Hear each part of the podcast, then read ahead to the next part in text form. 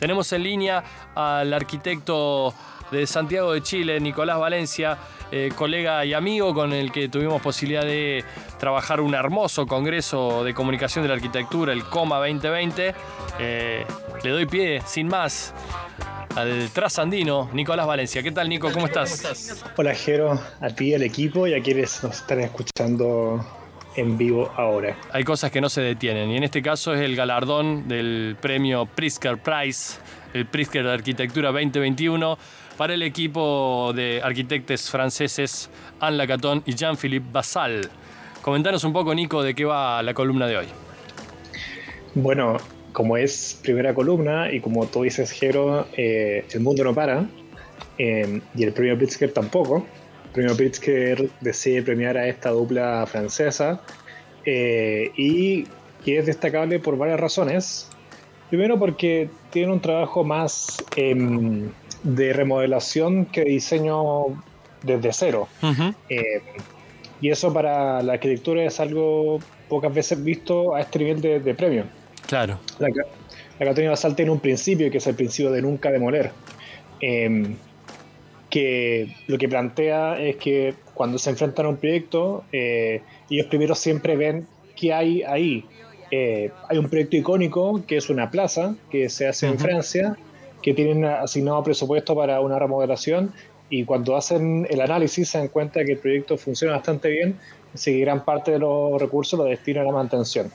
Em, y ellos tienen un enfoque, como digo, de no, no, demoler, pero en general tiene una visión de lo sustentable un poco más amplia y que probablemente para nosotros eh, nos hace mucho más sentido, porque no entienden la sustentabilidad como esta cosa de certificación LED o fachada verde o todos estos conceptos que uno suele ver en prensa, sino que entendiendo que la sustentabilidad es algo que es económico, ecológico y social. Entonces, en ese sentido es mucho más eficiente remodelar que destruir y reconstruir. Y ahí tiene un proyecto que es icónico. Vos sabés que, Nico, ¿me escuchás ahí? Estaba en estas primeras palabras que comentás.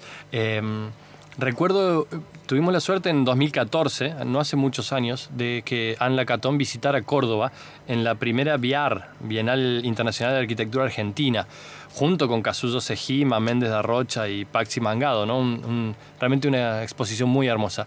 Y, fue la primera vez que en un escenario de esas características, ¿no? una plataforma de arquitectura internacional en el Orfeo Superdomo de Córdoba, eh, la arquitecta develara eh, costos de obra, hablara de la economía, ¿no? cuando, esto, cuando hablas de la sustentabilidad económica, eh, lo primero que me cautivó del discurso eh, en términos de no solo de lo que estaba diciendo, sino de las obras que estaba mostrando, era una arquitectura que decía, bien, por la misma cantidad de, euros eh, que nos pedían construir 100 metros cuadrados, construimos 180.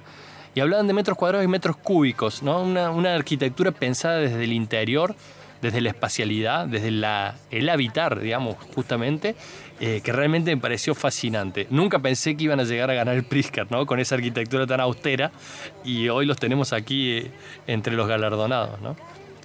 Sí, tiene algo muy interesante porque uno esperaría y está acostumbrado, estamos acostumbrados y acostumbradas a que este tipo de premios sean otorgados a arquitectos y arquitectas que diseñan desde cero. Eh, con un trabajo más plástico, que no hablen de metros cuadrados, que no hablen de remodelación, pero que el premio Pritzker, que viene siendo un gran galardón en la arquitectura, ya lo viene eh, sepultando hace varios años. Entonces, lo que premia, y si uno ve la, el, el, discurso de la, de la, fundación, es que precisamente premia ese concepto de sustentabilidad y un proyecto que es icónico, que es la remodelación de 530 viviendas en Burdeos, en Francia, de un proyecto de vivienda social de los años 60, que nosotros como latinas y latinos eh, lo podemos identificar porque esto es esta lógica del Estado emprendedor de los años 60, Latinoamérica, eh, la unidad vecinal, la arquitectura moderna, diseñada desde el Estado, eh, y ellos se enfrentan a este desafío de remodelar porque la decisión de demolerlo había sido descartada. Entonces lo que plantean como oficina es efectivamente entender cómo funciona este sector, porque son, estamos hablando de tres edificios completos, son eh, medio millar de, viviendas, y lo que hacen es definen una estructura extra a los edificios. Obviamente se actualizan temas más prácticos como electricidad o ascensores, pero que amplían cada departamento, una especie de invernadero, que es algo muy constante en su carrera, y eh, ventilación, hay trabajos que nos parecen mucho más técnicos, en el sentido en que eh, no son esa cosa plástica que uno asocia a la arquitectura, el diseño. Si era un diseño, pero es mucho más técnico. Es un poco lo que, lo, que dices tú, Jero, con esto de, de, estar hablando de metros cúbicos, de cuánto eficiente es y con esa misma cantidad pueden hacer 180 metros cuadrados en vez de 100. Esta, vos sabés que este, esta obra que estás comentando, esta remodelación, para comentarle un poco a la audiencia de qué se trata eh, de, esto que decía Nico, ¿no? Hay, hay muchos monoblocks de vivienda social en Latinoamérica, ¿no? En Buenos Aires, en Córdoba, en Chile también seguramente. Eh, y tenemos esa noción del monoblock pesado, con ventanitas chiquitas, ¿no? Un, abarrotado de eh, tendederos de, la ropa atornillados a la pared para, para colgarlos por fuera y había una necesidad de remodelación. La Catón Basal lo que decide es, eh, digamos, fortaleciendo la decisión de no demolerlos para construir vivienda social nueva, sino aprovechar la infraestructura existente, adosarle un balcón a todas las casas. O sea, ese monobloc pesado de ventanitas chiquitas se transformó en una gran fachada de balcones traslúcidos tipo invernaderos, donde hay plantas, donde están los tendederos, donde están las bicicletas, ampliar metros cúbicos y darle a todos los locales de la vivienda la posibilidad de salir afuera. Y eso, Nico, y ahí te la, te la devuelvo, y eso, Nico, en un año de pandemia, ¿cuánto vale? Porque esto lo hicieron hace un tiempo, ¿no? Donde, habla, donde ellos seguían defendiendo el hábitat y la vivienda social con la necesidad. ¿Cuánto vale hoy la obra de la Catón Basal después de un año de pandemia y cuánto habrá influenciado en el premio Pritzker, no? No solamente influencia en términos de salud mental, eh, al tener más espacio, más, mejor iluminación, eh, ventilación cruzada, etcétera, sino que también eh, cuánto pesa en términos de volver este tipo de arquitectura o darle valor a una arquitectura que siempre ha estado marginada dentro de la discusión clásica que, como insisto, es bastante más formal o que no tiene tanto prestigio, porque obviamente probablemente quienes nos están escuchando puedan imaginar un programa de subsidio estatal o remodelaciones de, unidades vecinales de hace 60, 50 años, pero que nunca uno entendería a teorizar respecto o darle un premio. Entonces, vale tanto lo que plantean ellos porque no solamente desde el punto de vista de confort, sino que también de que esto efectivamente sea una alternativa para eh, discutir sobre sustentabilidad y como digo, eh, que sustentabilidad no solamente, o hay mucho más que una certificación LED o, lo que sea. esta semana te comentaba, Nico, después de, este nuevo galardón, eh, esa actividad de, de súper ñoña, ¿no? De, ponerse otra vez a, revisitar eh, conferencias, a, leer documentos, cosas que uno ya tiene en el bagaje sobre la obra de la Catón Basal. Encontré un video que vamos a compartir ahora en redes sociales, después te lo paso, una conferencia para la UNSAM, la Universidad de San Martín de Buenos Aires, de Philippe Basal, eh, que está traducida al español, así que está buena para escucharlo, sobre vivienda colectiva.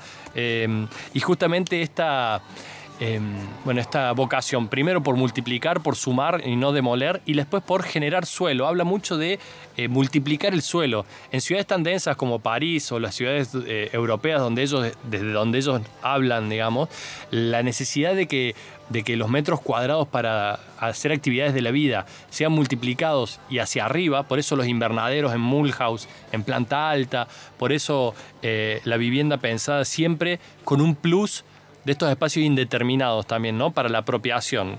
Hay mucho de eso, ¿no? Que, que el usuario y la usuaria hagan de ello lo que quieran. Por eso también es tan anodina la arquitectura, ¿no? Tiene como un silencio, un telón de fondo. Luego que los usuarios y usuarias lo decoren como quieran, ¿no? Claro, la, arquitectura de la Catarina Sal no es protagonista.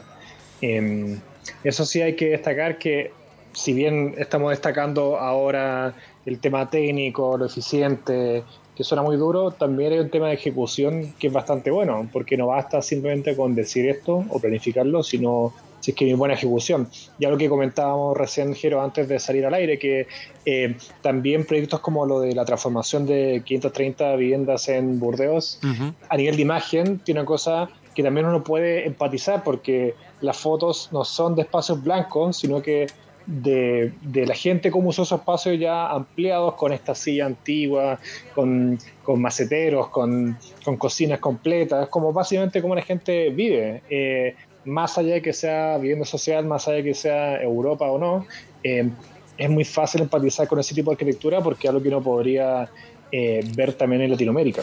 Me parece eso como súper eh, notable, ¿no? De todas las publicaciones fotográficas de la Catón Basal, eh, hay un esfuerzo por no mover la vida como tal cual es. Está el rollo de servilleta en la cocina, una banana pelada arriba de la mesada, todo eso es lo que se muestra y está constantemente hablando de que lo que importa son los usuarios y las usuarias, no mi arquitectura. Y eso es lo que ha premiado el Prisker.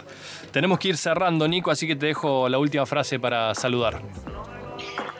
Em, creo que la Catoni Bazar lo que entrega también eh, es un espaldarazo a investigaciones que uno ve en Latinoamérica respecto a la misma área. No, no, El Pritzker no, no, está inventando la pólvora con esto, sino que también valida lo que se está haciendo en Latinoamérica y así que es un buen mensaje para este año.